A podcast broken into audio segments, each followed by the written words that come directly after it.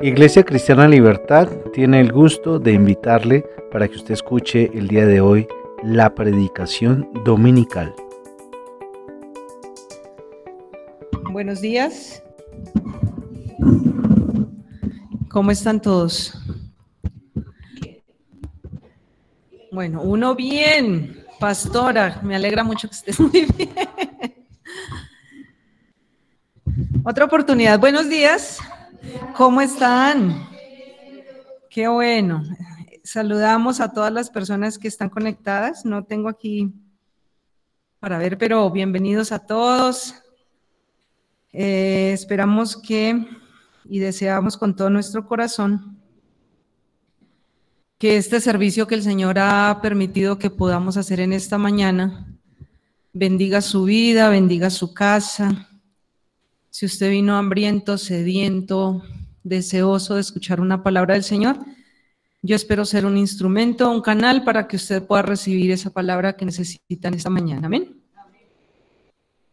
Y empecemos dando gracias, eh, Padre, por este nuevo día, gracias por este tiempo. Gracias porque podemos venir a tu presencia, porque los que estamos aquí pudimos hoy desplazarnos con bien, llegamos a este lugar.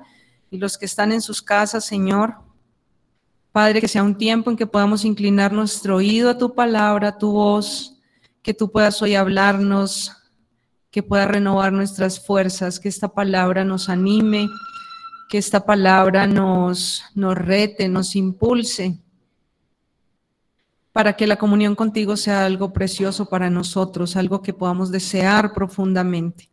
Gracias Señor por este día, por esta mañana y yo creo que la Biblia es verdad, yo creo que lo que la Biblia dice para mí, eso es lo que es. Yo soy lo que la, la Biblia dice que yo soy. Yo puedo tener y tengo lo que la Biblia dice que tengo.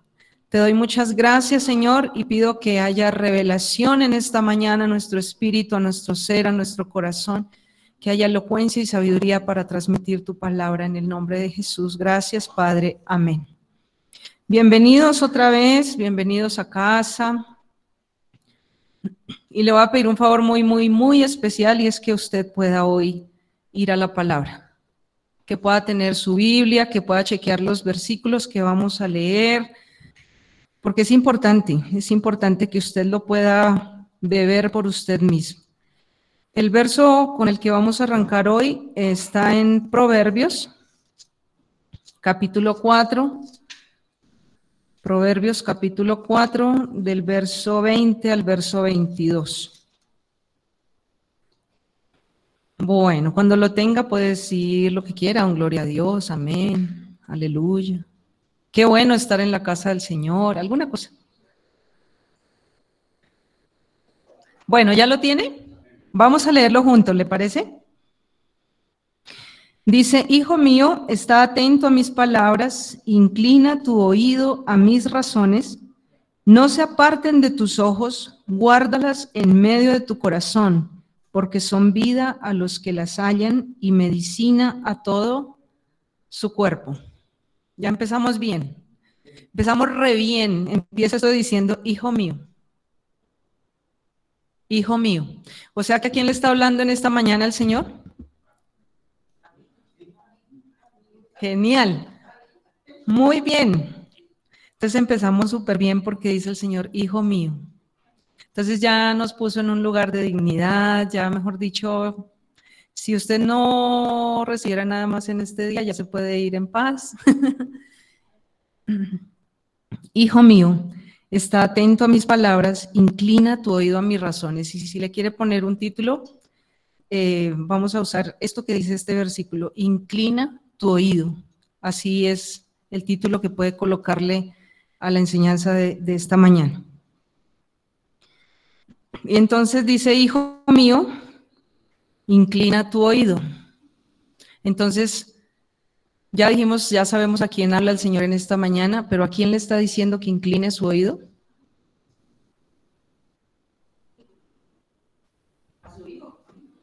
Vale, entonces nos está hablando a nosotros y nosotros vamos a hacer algo. ¿Qué vamos a hacer? Inclinar nuestro oído. ¿Qué significa eso de inclinar el oído? Ponerse rostro en tierra con el, la oreja pegada, no. Es darle una atención especial. Es beber a través de los oídos. ¿Eso es posible? Beber a través de los oídos. Cerrar, y, si vamos a, hacer atentamente, porque dice aquí que no solo oír, sino que sea atento, entonces debemos cerrar a otras cosas para poder oír atentamente, cerrar los oídos a otras cosas. Y, tiene algunas razones por las cuales lo debemos hacer. Dice, porque son vida, o sea, estas palabras que Dios nos habla hoy son vida para nosotros y actúan como medicina. Palabras que actúan como medicina. ¿Cómo se las tomaría usted?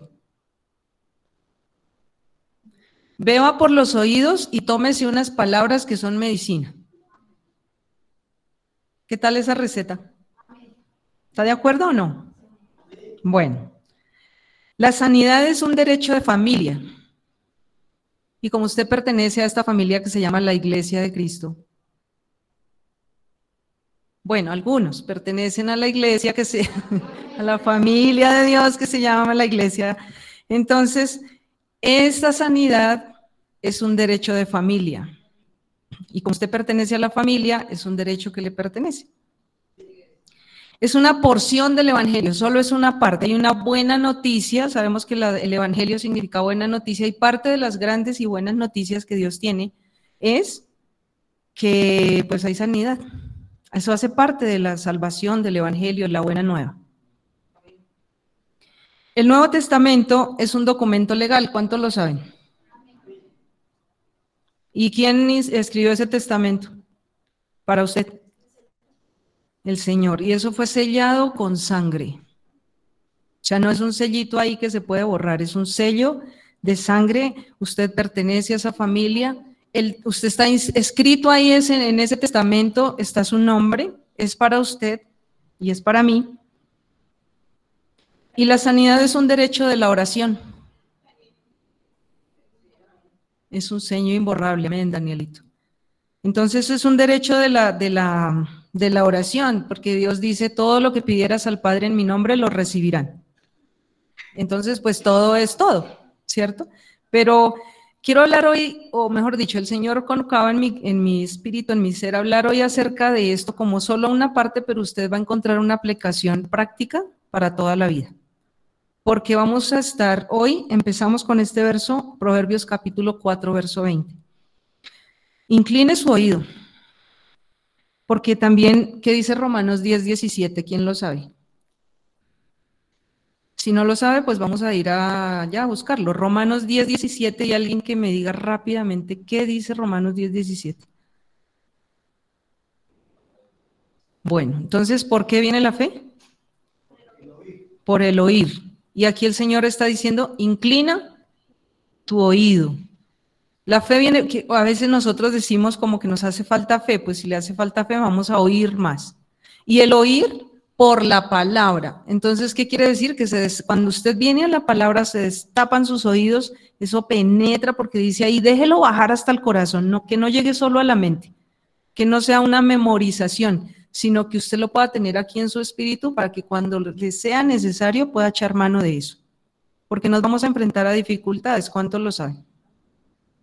¿Cuántos están enfrentando una dificultad? Entonces necesitamos echar mano de la vida eterna, o sea, de lo que conocemos de Dios para poder avanzar en nuestra vida cristiana. Entonces, inclina tu oído a la palabra de Jesús. Y pensando en esto, en que vamos a inclinar hoy nuestro oído a las palabras de Jesús, ahora vamos a entrar a Mateo capítulo 8 y este es el capítulo que vamos a estar como tomando hoy también Mateo capítulo 8. Mateo 8. Este cante me pareció súper chévere porque habla todo el capítulo, habla de este tema de la sanidad. Y hay mucho para decir, pero pues como no nos, podemos, no nos vamos a quedar. Entonces vamos, a, vamos solo a tomar algunas cosas, pero sería muy bueno que en su casa después lo pueda, lo pueda chequear. Mateo capítulo 8 empieza diciendo, cuando descendió Jesús del monte, le seguía mucha gente. Siga la lectura con sus ojos ahí, incline su oído. Y aquí vino un leproso y se postró ante él diciendo, ¿qué dijo? Él dijo, Señor, si quieres, puedes limpiarme. Empecemos porque es muy interesante que el leproso se acerca al Señor y él cree que Jesús lo puede limpiar. Pero lo que está cuestionando aquí es si es la voluntad de Dios, es si quiere. El querer es nuestra voluntad, el querer hacer las cosas. Entonces, el leproso estaba convencido que Jesús lo podía hacer. ¿Y cuántos sabemos que Jesús puede hacer todo? Pero aquí el leproso estaba diciendo si quieres, o sea, la, la, duda del leproso era si, si lo que él necesitaba estaba de acuerdo con la voluntad de Dios. Y mire lo que le contesta Jesús en el verso 3. Jesús extendió la mano y le tocó diciendo, ¿qué le dijo? Quiero. O sea, la duda que tenía el leproso fue resuelta por Jesús. Dijo, ¿será que es tu voluntad que tú me sanes de esta lepra? Yo sé que tú lo puedes, pero ¿es tu voluntad? Y entonces Jesús le dice, sí, quiero, es mi voluntad que tú seas sano. Y extendió la mano y dice que en ese mismo instante la lepra desapareció. Entonces nuestra oración, solamente pensemos que muchas veces nosotros no estamos dudando de que Dios lo puede hacer. Sabemos en nuestro ser que Dios puede hacer cualquier cosa y no sabemos el versículo. Para el que cree, todo es posible. Nada es imposible para Dios. El mismo Dios le pregunta a alguien en algún momento, ¿habrá algo imposible para mí? Y él le contesta, no, Señor, no lo hay. Pero a veces dudamos en si es la voluntad para nosotros. ¿Es tu voluntad sanar? O, Señor, oramos, pero bueno, sí es tu voluntad, pero ese sí es tu voluntad, en realidad no estamos diciendo con fe, sino como que, bueno, pues si no quieres, pues y la respuesta de Jesús nos afirma a nosotros como hijos de que es la voluntad de Dios sanarnos. Es su voluntad. Dios sí quiere, Jesús sí quiere. ¿Y, y por qué sabemos que también el Padre quiere? Porque el Señor dijo, las palabras que yo hablo no las hablo por mí mismo, sino que yo hablo, ¿qué? Lo que el Padre me dice que hable. O sea que al final la voluntad de Dios se conoce a través de lo que Jesús hace. o sea, Jesús es la voluntad de Dios en acción. Jesús cuando viene a la cruz y muere era la voluntad de Dios porque era el camino para todos nosotros para salvación. Cuando Jesús se levanta y, y sana a alguien, en realidad está revelando la voluntad del Padre. ¿Sí? ¿Vamos bien hasta ahí? ¿Le emociona eso? ¿Le gusta lo que el Padre le está hablando en esta mañana? Bueno, sigamos inclinando nuestro oído a ver qué más nos quiere decir el Señor. Pasemos al siguiente, otro episodio con otra persona. Es em, el centurión. En el verso 5 del mismo Mateo capítulo 8. Entrando Jesús en Capernaum, vino a él un centurión, rogándole y diciendo, Señor, mi criado está postrado en casa paralítico gravemente atormentado. Entonces hay una conversación entre los dos. ¿Y el centurión era un israelita? ¿Era del pueblo de Dios? No. Pero no importa. Aquí se acerca y le dice, Señor, seguro había oído de lo que él había hecho Jesús y él viene y dice, tengo a mi criado en casa enfermo. Entonces Jesús, le, mire lo que contesta Jesús, yo iré y lo sanaré. Digamos que usted viene con una aflicción y que Jesús le diga, que usted venga y le diga, Señor, mire que tengo en mi casa a alguien, bueno, pasando una necesidad, alguna cosa, o está enfermo, o lo que sea. Y que Jesús le diga a usted, yo iré y lo sanaré. Bueno, yo sí me emocionaría un poquito. O sea, a mí me parecería genial que Jesús no más me diga casa y lo voy a sanar, voy a, suplir eso, voy a hacer lo que tú me estás, lo que tú necesitas. Pero es que esto, esto que pasa aquí después es más chévere, porque dice, respondiendo el centurión, el centurión le dijo, Señor, no soy digno de que entres bajo mi techo. Solamente di la palabra y mi criado sanará.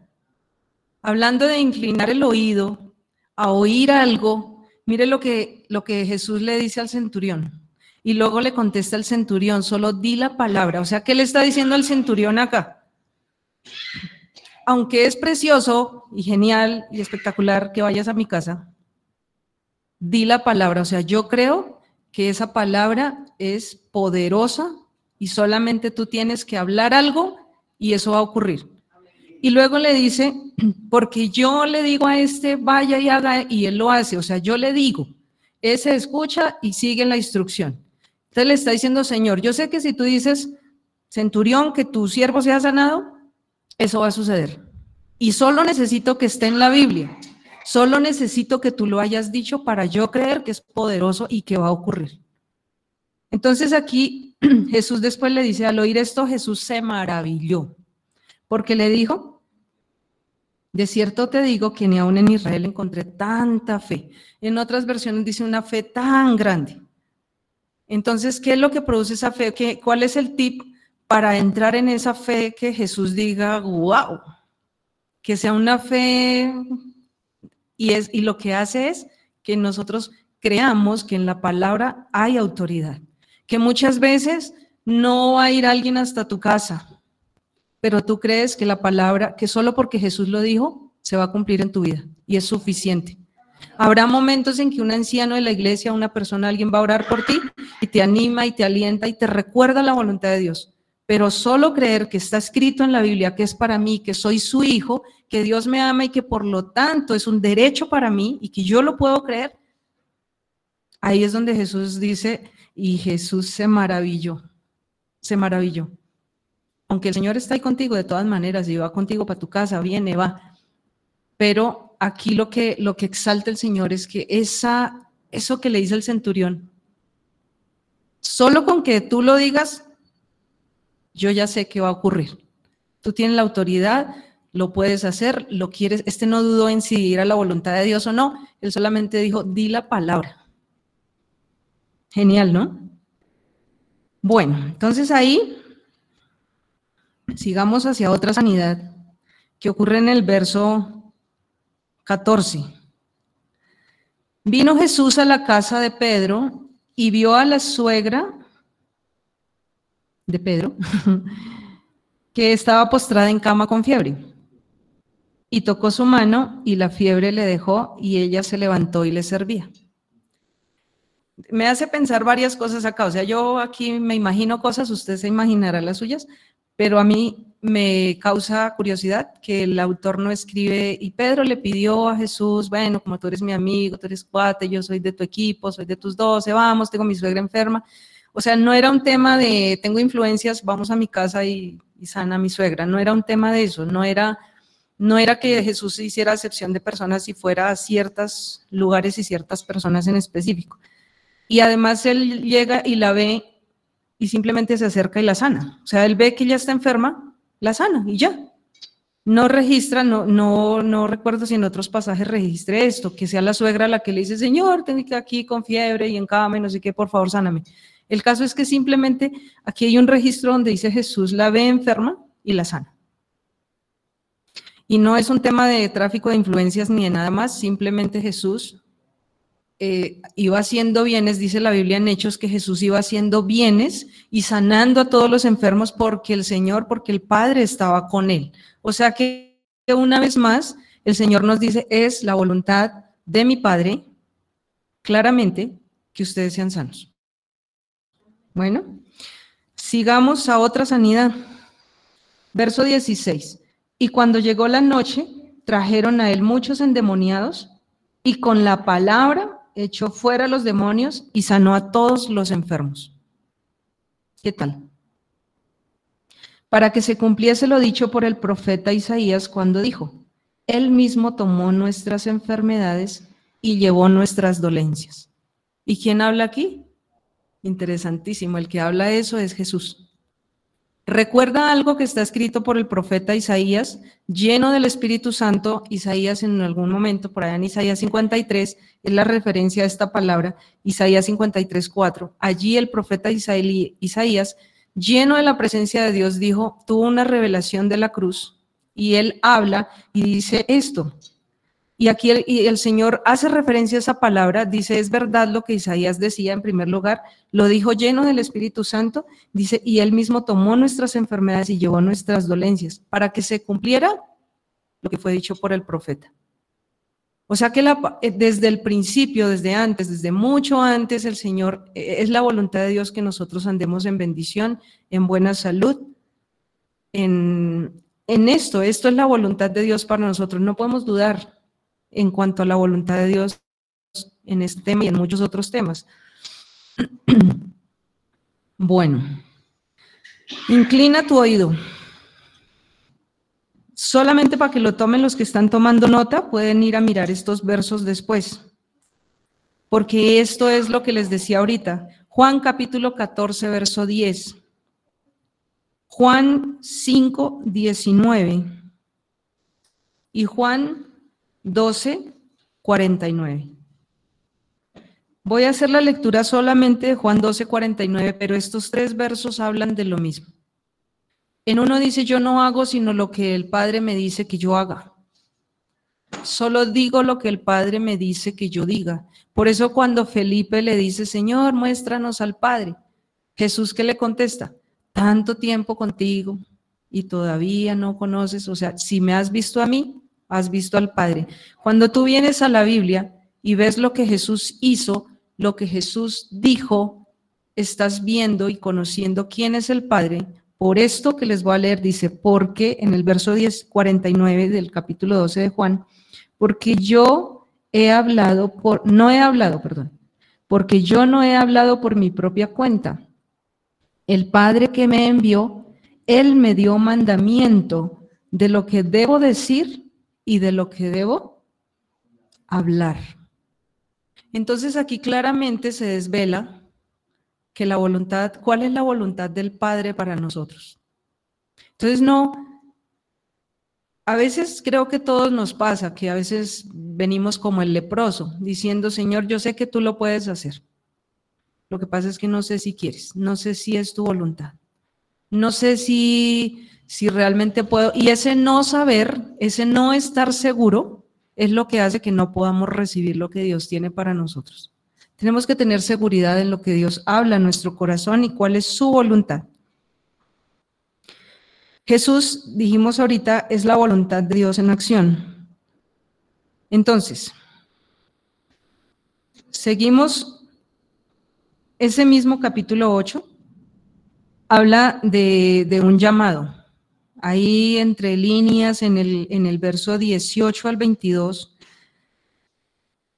el Señor se ve rodeado de mucha gente y dice, mandó que fueran a otro lugar. Vino un escriba y le dijo, maestro, te seguiré a donde quiera que vayas. Un escriba era, ¿quién era un escriba? ¿Quiénes eran los escribas? Escriba. Si alguien le dice escriba, ¿usted qué hace? Escribe. Entonces los escribas eran los que escribían. Entonces, ¿qué hacían los escribas? Eran gente que era mejor dicho, supremamente cuidadosa. Ellos también conocían la ley perfectamente porque la tarea de ellos, como el papel se dañaba tanto, no era como ahora. Entonces ellos escribían en unos pergaminos y el escriba tenía que pase y a puerta, imagínense, o sea, yo digo, solo, es, solo escribiendo todos los días lo mismo, sin alterar una coma, un punto. Bueno, yo hablo en español, pero allá esos símbolos hebreos son distintos. O sea, ellos tenían que escribir tal cual. Eso no podía parecer una fotocopia. Cada vez que ellos escribían algo era un original. Y ellos escribían y escribían. Entonces, ahora, si quieran, eran los escribas, los que escribían. en este caso, la palabra. Entonces, a fuerza de estar escribiendo y escribiendo y escribiendo, esa, eso, ¿sí? Y entonces aquí ese escriba que se la pasaba escribiendo la ley viene y le dice a Jesús, yo te quiero seguir. Y el Señor le dice, las zorras tienen guaridas, las aves de los cielos nidos, mas el Hijo del Hombre no tiene dónde recostar su cabeza. ¿Acaso el Señor estaba diciendo, yo soy re pobre, mejor no me siga? Piénselo. ¿Qué era lo que realmente el Señor le quería decir al escriba? Que escriba, ¿sí o no? Entonces dice, Jesús le dijo eso, eso le habla a un escriba, una persona de una dignidad, una persona que económicamente estaba bien, una persona que conocía la ley y el Señor le dice, pues el Hijo del Hombre no tiene dónde recostar su cabeza, pero no, Él está hablando, lo va a mandar para la casa para que usted piense esto. ¿Qué era lo que realmente le quería decir Jesús a ese escriba cuando le dice que no tiene dónde recostar la cabeza? Y ahí lo dejo. Si usted es curioso, va a ir a buscar. Otro de sus discípulos le dijo, Señor, permítame que vaya primero y entierre a mi padre. Y Jesús le dijo, sígame, sígueme, deja que los muertos entierren a los muertos. ¿Qué le quiere decir ahora este? Puede ser que tú encuentres o que no, no, hayas encontrado una dirección. El caso es que para todos hay un propósito de Dios eterno, establecido desde la eternidad. Amén. Entonces el Señor aquí a este que está buscando un propósito, que lo quiere seguir, pero hay algo que lo, lo jala para atrás, ¿no? Hay algo familiar, porque dice, deja primero que entierre a mi padre. Hay un tema familiar de emociones, un duelo, y usted puede decir a ese Señor como tan, ¿sí? O sea, no lo se murió, el, o sea, es el papá, pero el Señor le dice, deja que los muertos entierren a sus muertos.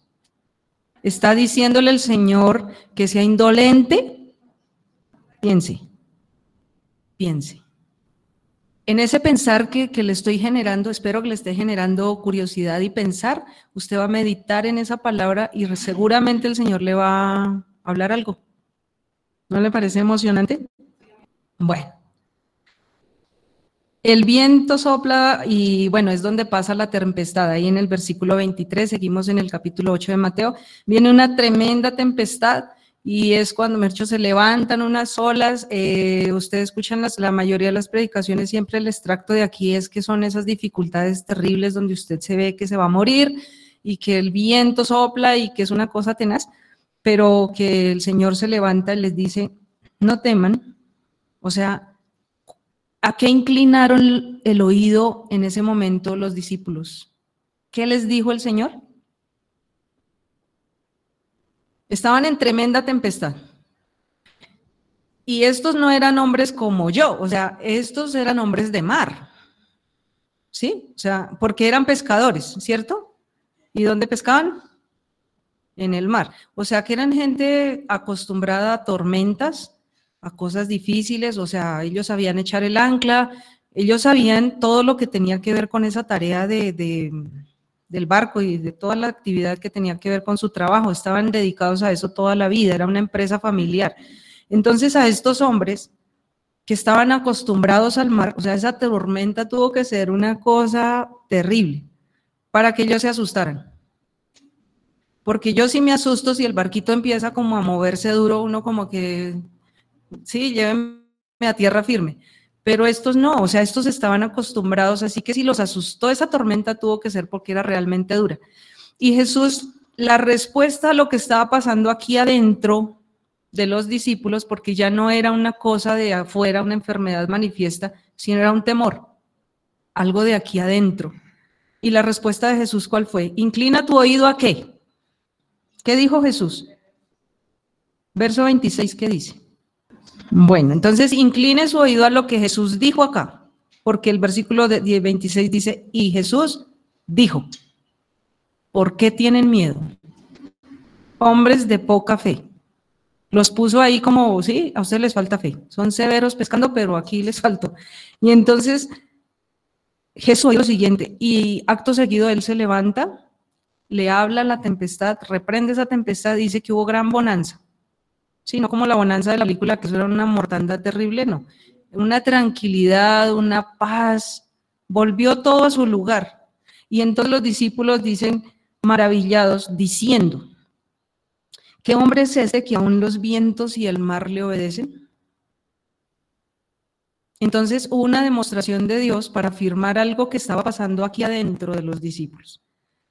Y Pablo por allá en otra, eh, es que como estamos leyendo el Nuevo Testamento, hay otra expresión que en, creo que está en Segunda de Corintios, donde, donde Pablo, hablando de todas sus tribulaciones, dice, hemos tenido persecución al límite. Dice, por fuera persecución y por dentro temor. O sea, había mucha cosa, no solamente lo de afuera, sino aquí adentro. Adentro de ellos estaba pasando algo tremendo. Porque una cosa es uno estar frente a una situación, pero lo que está sucediendo aquí adentro que lo conoce el Señor y, no se queda sin solucionar. A veces la cuestión es si es una enfermedad. Nosotros en nuestro caminar con Cristo, ¿por qué, ¿por qué la palabra inclina? ¿Inclinar es un verbo? Eso es pregunta, ustedes contestan. ¿Inclinar es un verbo? Si el Señor dice inclina, ¿en qué, en qué tiempo lo está hablando? En tiempo presente. Proverbios fue escrito hace mucho tiempo, pero aquí para nosotros vuelve y nos dice, inclina tu oído hoy. Hoy. Porque puede ser que usted vaya al médico, por ejemplo, que le dio una infección y le dieron un medicamento hace, eh, por ejemplo, en el 2020 cuando nos dio la primera vez esa cuestión. Entonces, pudo ser que usted en ese momento estuvo firme, creyó la palabra, todo bien. ¿Por qué? Porque en ese momento pudo ser que usted estaba con el oído pegado al Señor. Entonces estuvo fuerte, dijimos, no, no le vamos a arrodillar a esto. Y el Señor nos dio victoria. Pero vuelve más adelante como cuando el Señor viene y tienta a Jesús, Jesús tiene victoria y le dice, lo dejó por un tiempito. Entonces otra vez en el 2022, comenzando enero, otra vez la tos, otra vez aquí, otra vez allá, y entonces inclina tu oído. Ah, bueno, como yo incliné mi oído en el 2020 y creí, es como si usted dijera, pues yo ayer comí, ¿cierto? Entonces hoy no va a comer porque ayer comió. Yo realmente estoy pensando que voy a desayunar. ¿Sí? O sea, es una cuestión de que el Señor nos dice, inclina tu oído ahora. Es ahora que te va a poder servir. Hay momentos en que estamos también, que es un tiempo en que podemos, uff, estamos absorbiendo, leyendo, trayendo, leyendo, mirando qué dice, inclinando nuestro oído y de pronto esa palabra que Dios nos da no, no es para este momento específico, es para otro momentico donde el enemigo va a venir a tratar de mandarle dardos de fuego. Y entonces usted qué va a hacer?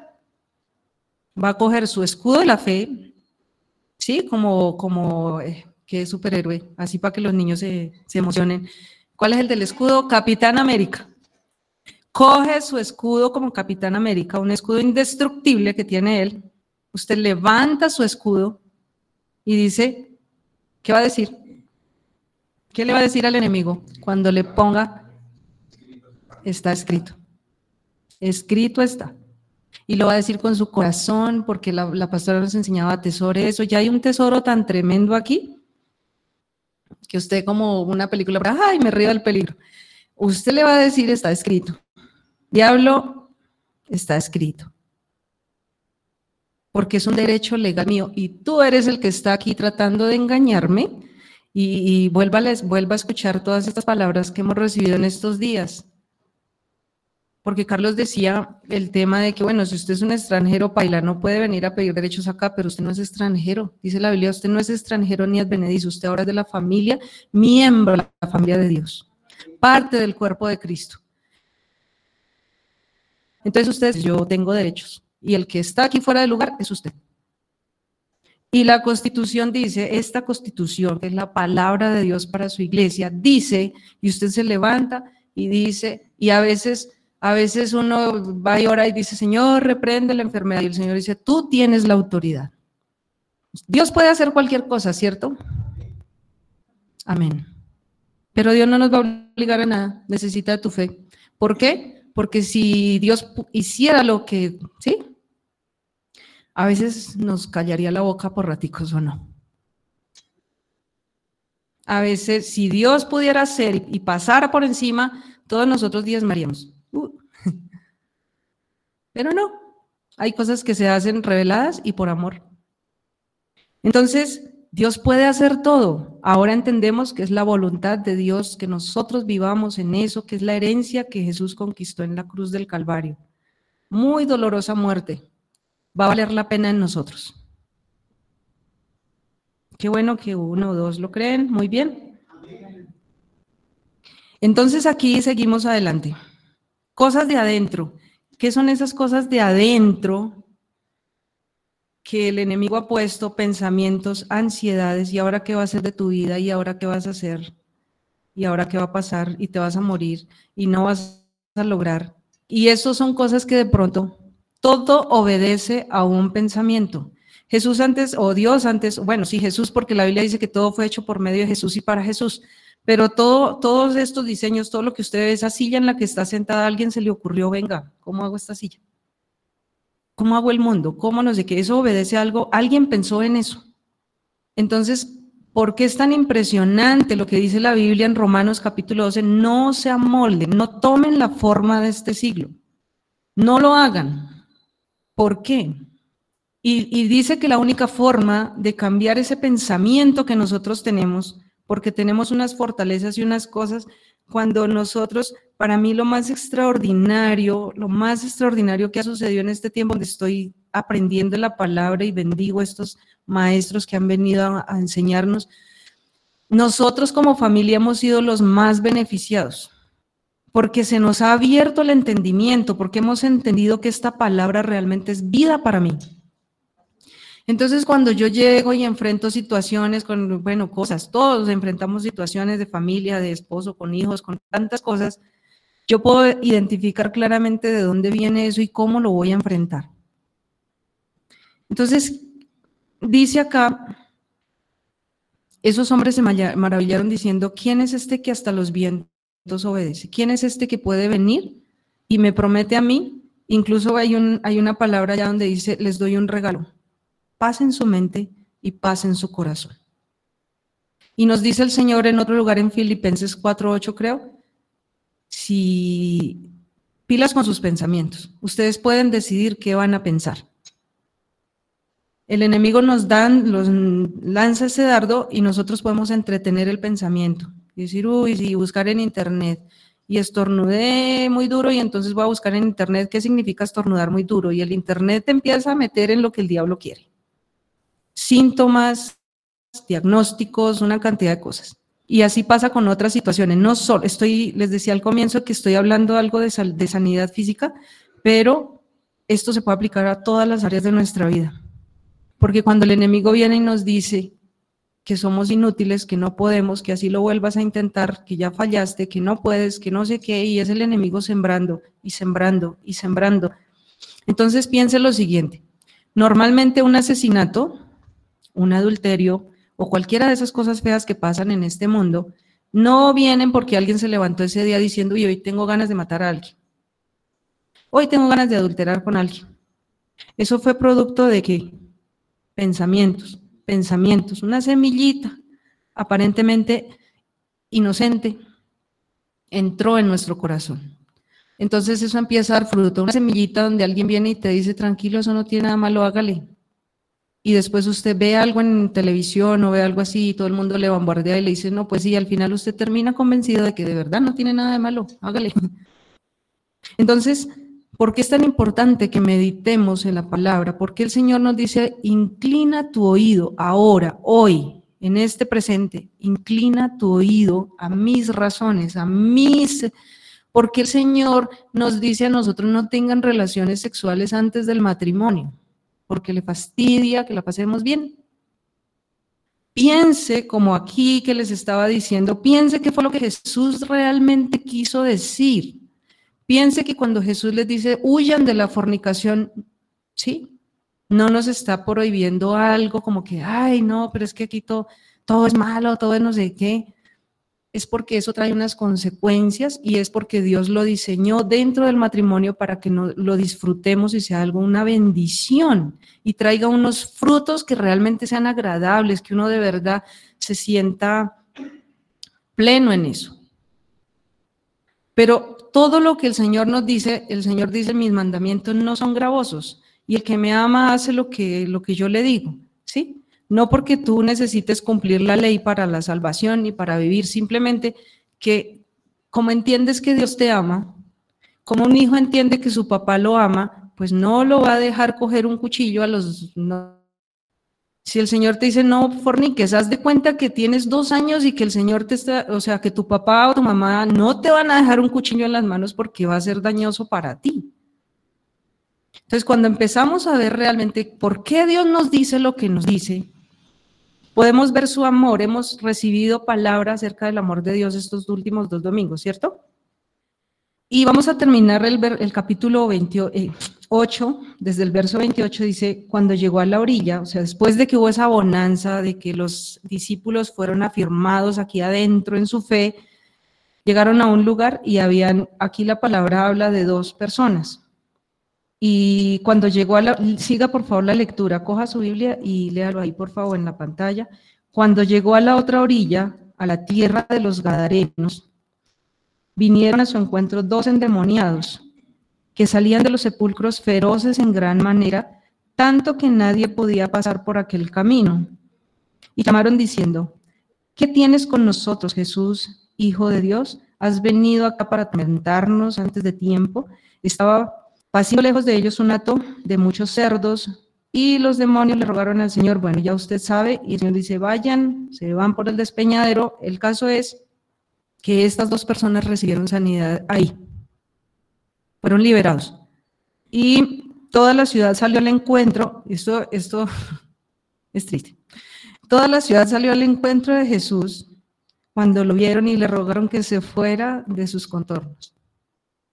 Dos hombres esclavos del enemigo, atados por el diablo, dice feroces en gran manera, o sea, una cosa, y en otra parte la Biblia dice que se golpeaban, que era una cosa terrible, vivían en un, en un cementerio. entonces uno dice, uy, esta gente sí, en vez de decir, venga, sálenos a todos, que aquí todos tenemos, todos andamos en.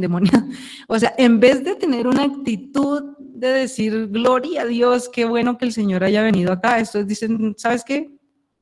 Mejor vete porque se nos acabó el negocio de los marranitos. Igual que otra actitud que vemos en otros momentos donde el Señor sana en el sábado y los otros bravos porque sanó el sábado, en vez de decir, oiga, se levantó un paralítico, o sea, una cosa extraordinaria. Y no, ¿quién le dijo a usted que podía llevar esa camilla? Entonces, inclina tu oído a lo que Jesús dice, porque lo que Jesús dice nos está mostrando el corazón del Padre. Entonces yo pregunto en esta mañana, ¿le ha parecido fantástico todo lo que la palabra dice? ¿Todo lo que Jesús dice? Y quiero preguntarle, y no le dé pena, ¿a usted le da pereza leer la Biblia? A mí también. Todos sabemos las maravillas, porque todos los domingos en la oración, en los tiempos, todos sabemos que aquí hay un tesoro, pero nos da pereza. O sea, o quién tiene, a ver, yo, yo no voy a juzgar a nadie, solamente digo que de verdad uno hay días en que no pasa todo el día y hace todo menos leer la palabra. Y el Señor dice, inclina tu oído, escucha atentamente lo que te quiero decir, porque es medicina para todo tu cuerpo, porque la voluntad de Dios es revelada porque cuando dice la Biblia que cuando nosotros llevamos estos pensamientos aquí y a nuestro corazón, la buena voluntad de Dios para nosotros es revelada. Entonces me puse a pensar en algunas cosas que anoté, que es probable que le sirvan y si lo puede poner en práctica sería chévere. Ahorita estamos nosotros en un reto de leer el Nuevo Testamento. Y le quiero decir que dijimos, lo vamos a leer en un mes. ¿Sabe cuántos días hemos fallado a ese reto? Póngale un valor cualquiera. Ha habido tres días en que no hemos podido leerlo, de los del mes, pues. El resto del tiempo lo hemos podido hacer. Eh, y no le estoy motivando a que lo haga porque le voy a explicar algunas cosas, que esa es una de las razones por lo que la gente se desanima a leer la Biblia. Porque de repente lleva un montón de tiempo y escucha una predicación como esta y dice, ahora sí, voy a leerme de 30 capítulos diarios. Y lo hace un día, dos días y al fin ya, o sea, como que comió más, como cuando usted llega y se manda un almuerzo que lleva, no sé, días sin comer y se manda un almuerzazo esos, unos frijoles con garra y no sé qué más, y se lo manda todo, de una. Entonces, ¿qué le produce eso a su estómago? Indigestión. Usted no metaboliza lo que se come. Entonces, ¿Qué pasaría si leer, imagínense esto, ahorita que estamos en el mundo de las redes sociales, de Netflix, de, no es propaganda, de tanta cosa, eh, ¿qué pasaría si leer la Biblia fuera tan atractivo como sentarse a ver una serie? ¿Cuánto tiempo pasas viendo una serie? ¿Cuánto tiempo pasas viendo, bueno, otras cosas, oyendo otras cosas, inclinando tu oído a otras cosas? Entonces, ¿Qué pasaría si el tiempo de lectura o el tiempo de pasar con Dios fuera, fuera algo atractivo para nosotros? Tanto que lo podamos hacer todos los días. Y voy a hablar de algunas cosas prácticas que hemos tenido, que creo que todos hemos pasado por eso. Y, mm, y lo que pasa es que realmente nosotros no, no somos en primer lugar un pueblo dado a la lectura. Las estadísticas están como en un libro al año, algo así. O sea, muy bajito. Colombia no es que lea mucho. Y nosotros hacemos parte de esa cultura. Entonces, cuando le dicen, lea la Biblia, uno dice, ay, por lo menos póngame, no sé, a leer, no, no sé qué, Hamlet. Pero la Biblia, pero bueno, este es el alimento para nosotros que somos los hijos. Es el pan de los hijos, la sanidad, es el pan de los hijos, la palabra, es la forma como Dios estableció que nuestro espíritu y que nos desarrollemos espiritualmente. Entonces, hay tres ejemplos típicos que, voy a mencionar hoy de malas prácticas al momento de acercarnos a la palabra. Y el primero es improvisar el momento de la lectura. Y eso es porque, eh, bueno, he leído, he leído varios artículos de este tema y incluso en un tiempo de oración compartí algo de esto, y es que cuando usted no, no tiene decidido pensado o programado una hora, un día y una hora, lo va a seguir aplazando y procrastinando siempre. Procrastinar es que usted sabe que lo tiene que hacer, que es bueno para usted, pero siempre habrá un mañana. mañana le fío.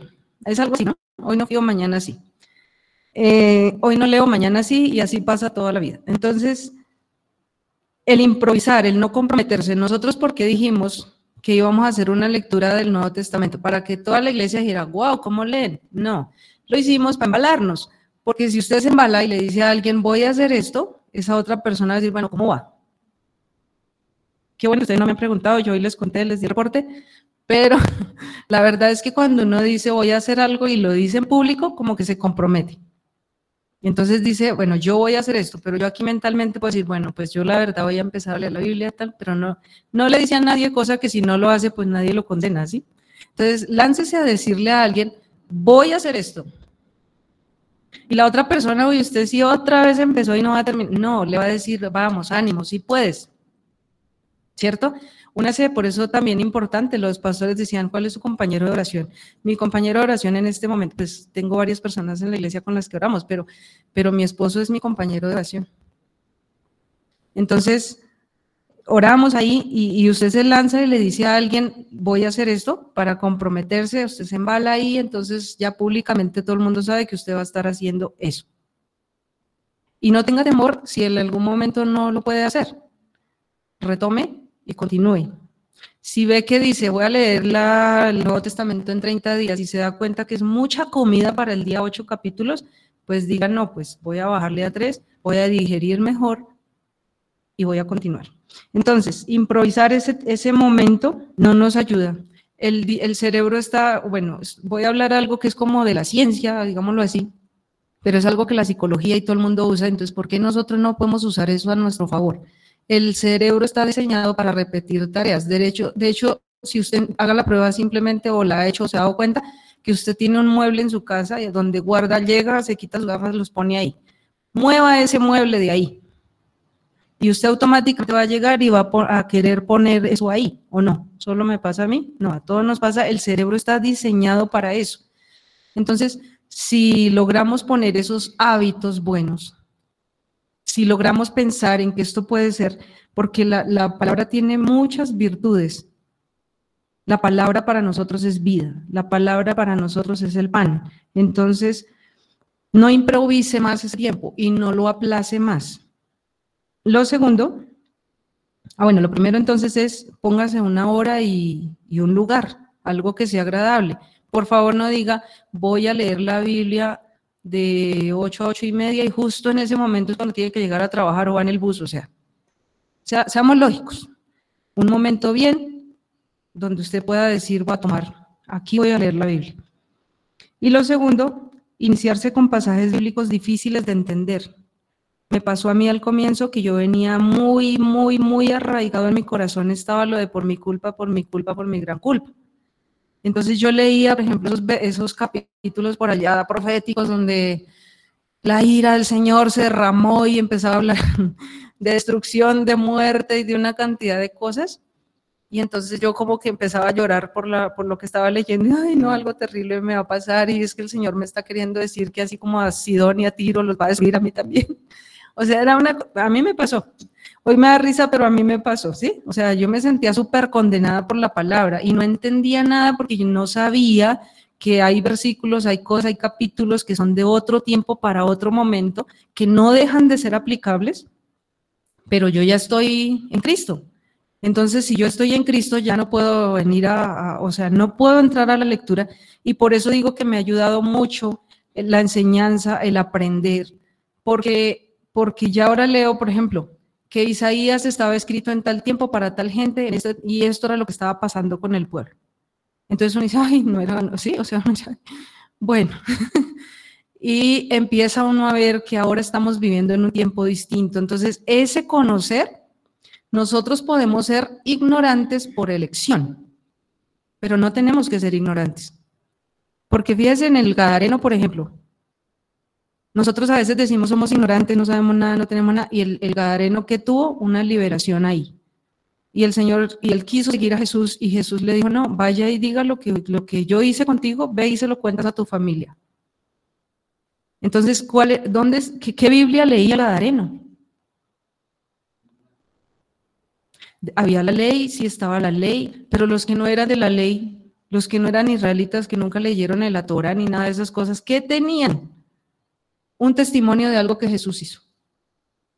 Entonces el Señor dijo, no se compliquen la vida, vayan y hagan lo que yo hice con ustedes. Pero no se queden ahí, empiecen a escudriñar, inclinen su oído porque van a recibir muchos más beneficios ahora. Crezcan, crezcan, crezcan. Hay mucho más. Entonces no se inicie con pasajes difíciles.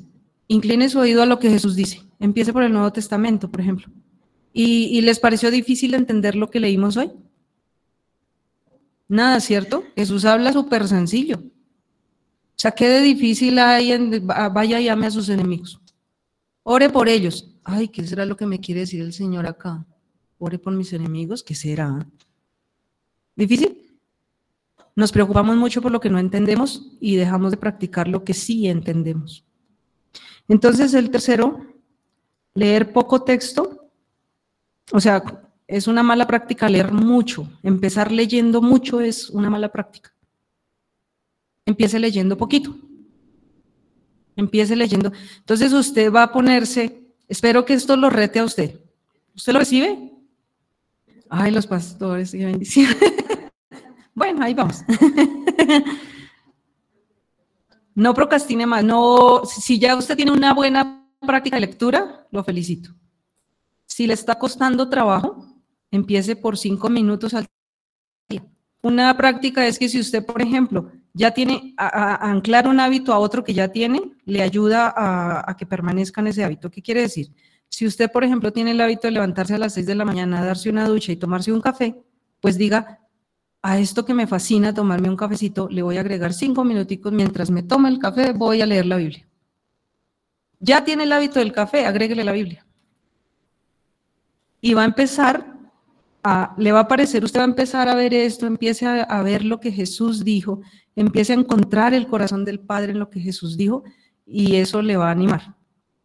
Cuando nosotros, la práctica, dice la Biblia que, eh, que no seamos solamente oidores, sino hacedores. porque es importante la práctica? Porque cuando uno lee, está comprobado por varios estudios que han hecho, que lo que hace Netflix y lo que hacen esas eh, redes sociales y eso, eh, bueno, uno entra y mira su, y encuentra placer en eso y rápido se engancha, pero rápido, y puede pasar horas ahí. ¿Qué es lo que hace que su cabeza se quede pegada a eso? Que usted recibe como una recompensa rápida.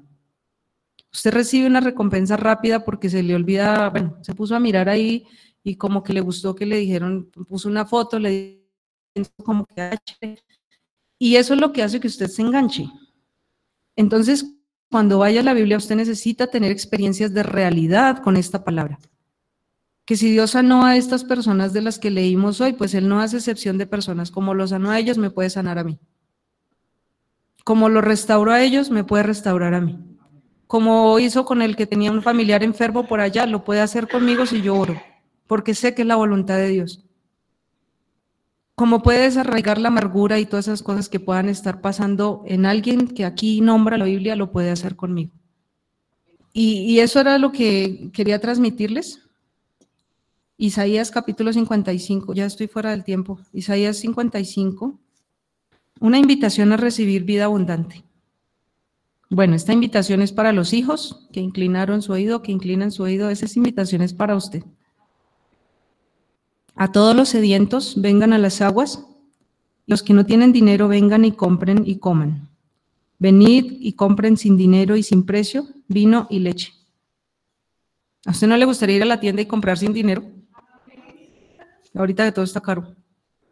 Usted ya no compra una libra de queso en 5 mil como hace dos años. Y si lo compra a ese precio, dígame a dónde voy, que me encanta el queso. Bueno, dice a todos los sedientos vengan a las aguas y a los que no tienen dinero vengan y compren. Y es gratis. Gratuitamente. Pero ¿qué es gratis? No quiere decir que no sea, o sea, unos hábitos, hacer ejercicio, comer bien. ¿Mm? O sea, esas son cosas que uno dice, yo quiero hacerlo, pero como, como cuestan algo, esto es exactamente lo mismo. Empiece por algo. Si, si usted va a empezar a hacer ejercicio y se mete tres horas de gimnasio de una vez, al otro día amanece tan adolorido que dicen, la vida me vuelvo a venir a meter a esta cosa. Entonces no se indigeste, pero sepa que gratuitamente el Señor ha provisto una provisión para nosotros. Y aquí mire qué lindo, el verso 2 dice, ¿por qué, ¿por qué gastan el dinero en lo que no es pan y su trabajo en lo que no sacia? Óiganme atentamente y coman del bien y se deleitará su alma con grosura. ¿Sí? O sea, esa, yo relaciono eso de la grosura como a la parte del churrasco. Bueno, yo no me como eso, pero como eso rico que la gente le parece ese gordito ahí. mira el verso 3 inclinen su oído y vengan a mí. Oigan y vivirá su alma. ¿Se acuerdan de las cosas internas que pasa, esas cosas que nos pasan internamente?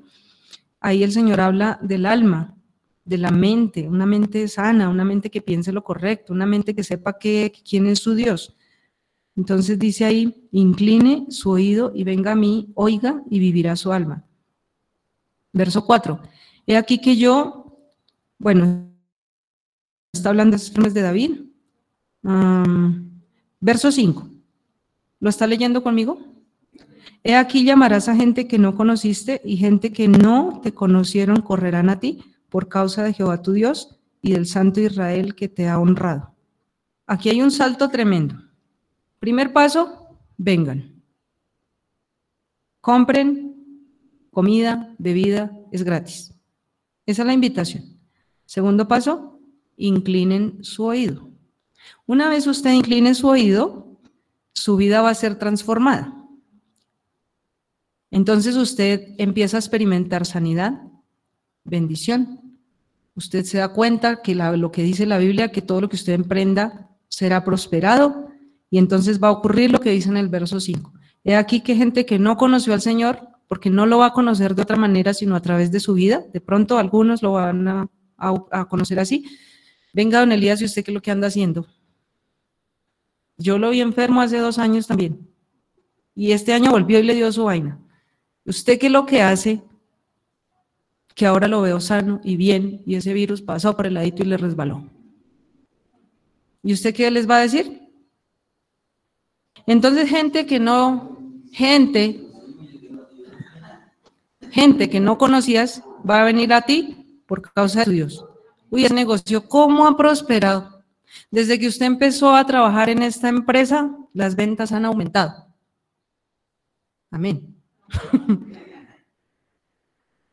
Entonces, esas cosas van a hacer que gente le llame la atención. Su fama va a crecer pero es Cristo en ustedes, Dios en usted, porque a Dios le interesa al final, es que esa gente conozca a través de su vida que Dios vive en usted. El verso 6, busquen a Dios mientras pueda ser hallado. Busquen a Dios, no es porque Dios esté perdido, ¿cierto? Busquen a Dios mientras pueda ser hallado. El Señor no fue el que se perdió.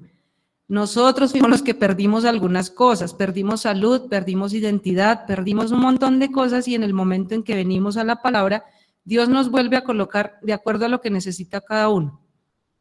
¿Necesitas identidad? Es, tú eres lo que Dios dice que tú eres. Necesitas, ¿qué necesitas? ¿Tienes temores internos? ¿Hay cosas en la cabeza que te juegan mal? Te pones a pensar mucho en esa situación y viene una angustia, una cosa que ahora qué va a hacer de mí, hay una solución en la palabra para eso. Entonces, busquen a Dios, no porque Él se perdió, sino porque Él es el que está constantemente diciéndonos y nos quiere afirmar en eso que nosotros estamos batallando ahora. Deje limpio su camino y el hombre inicuo sus pensamientos. Y vuélvase a Dios, el cual tendrá de él misericordia, y el Dios nuestro, el cual será amplio en perdonar. Ese amplio, cuando se refiere a una persona que es bien generosa, es re amplio, porque le gasta a todo el mundo. Entonces, así es el Señor, él es re amplio en perdonar. Y el verso 8, porque mis pensamientos no son sus pensamientos.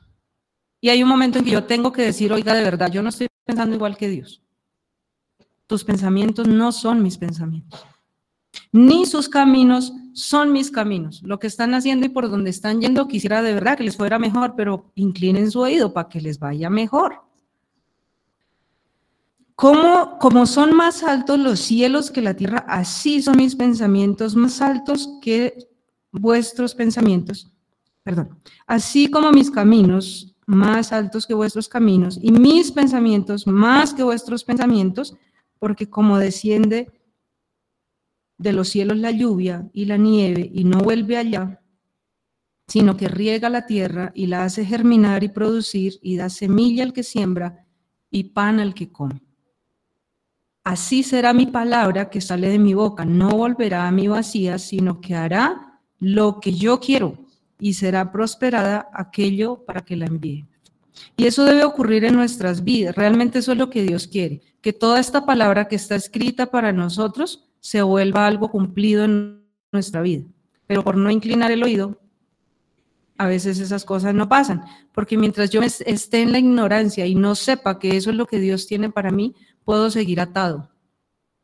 Puedo seguir pensando, ay, bueno, pues esta enfermedad, bueno, Señor, cuando tú quieras. No, es una herencia, es un derecho legal. Tú puedes orar y decir, Señor, yo recibo esa sanidad.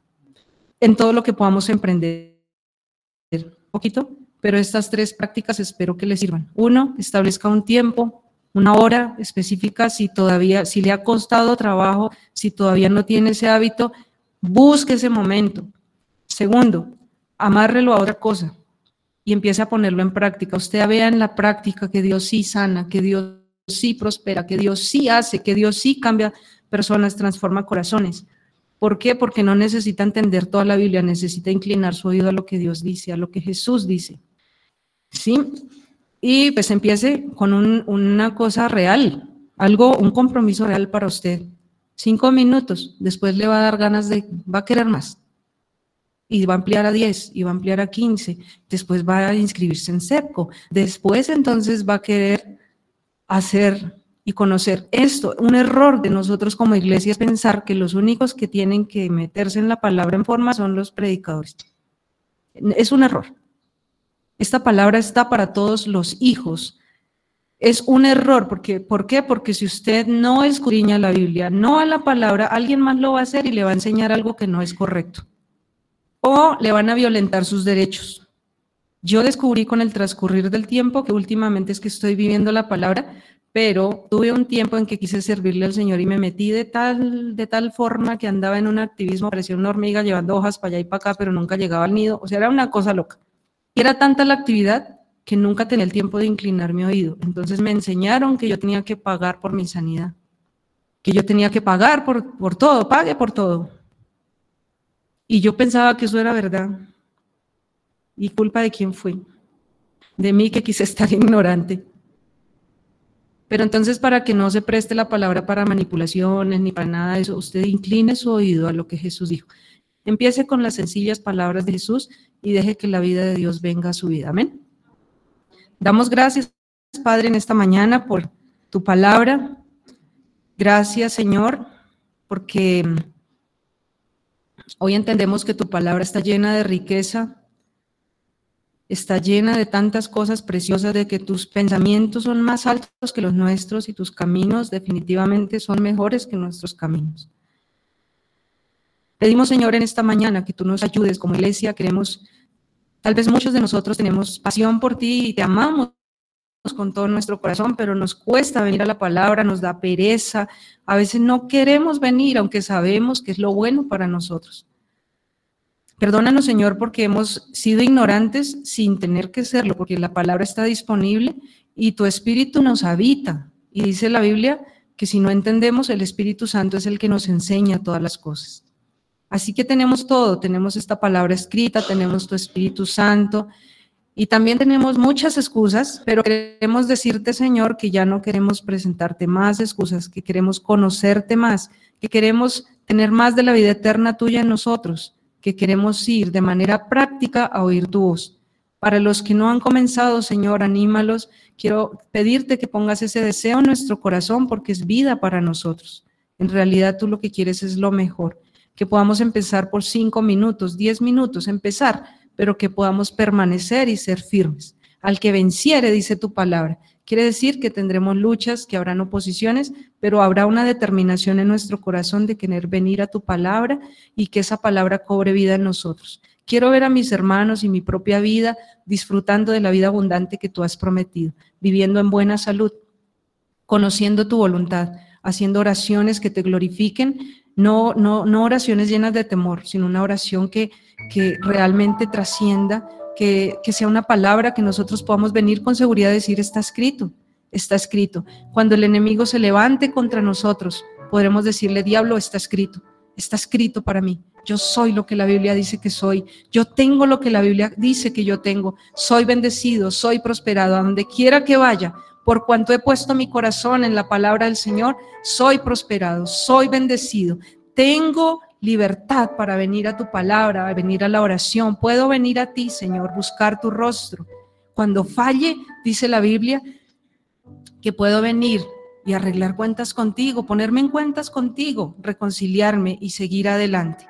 Señor, tú has provisto tantas cosas para nosotros, pero te pido que estas herramientas sean prácticas para nuestra vida como creyentes, que podamos seguir creciendo más en la fe, en el conocimiento, en la revelación de tu palabra y que todos mis hermanos puedan comprobar y ver, comprobar y ver que tu voluntad es buena, es agradable y es perfecta. Veremos los frutos, Señor, de venir a buscarte. Tenemos recompensa. Dice la Biblia que el que se acerca a ti crea que realmente se encuentra contigo y que tú tienes un galardón. Realmente hay premios cuando venimos a tu presencia. Pero aunque esa sea una motivación inicial, queremos llegar a ese punto donde sea un deleite para nosotros, donde solamente sentir tu presencia, donde podamos venir como ese hijo que, que, viene a su papá, lo abraza y le da un beso y no le pide nada, simplemente está ahí para decirte, papá, te amo, te amo, quiero darte un abrazo, quiero darte un beso queremos llegar a ese punto de comunión donde para nosotros sea un placer, un placer, que esa palabra que dice en la Biblia, tú eres mi deleite, tú eres mi deleite, que realmente nos podamos deleitar en ti, que podamos dejar toda ansiedad, todo afán, toda angustia en tu presencia y podamos comprobar tu amor, conocer eso que dice la Biblia, hay una oración que hace el apóstol Pablo diciendo, mi oración por ustedes es que puedan entender cuál es la anchura, la longitud, la profundidad y conocer el amor de Cristo que sobrepasa todo entendimiento.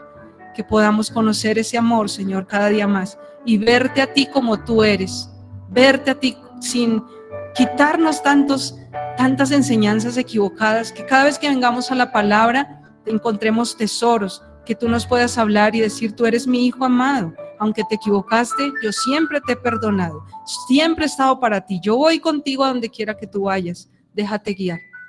Gracias Padre, en el nombre de Jesús te damos por tu palabra, por este día y por la bendición, Señor, de poder oír tu voz. En el nombre de Jesús, amén.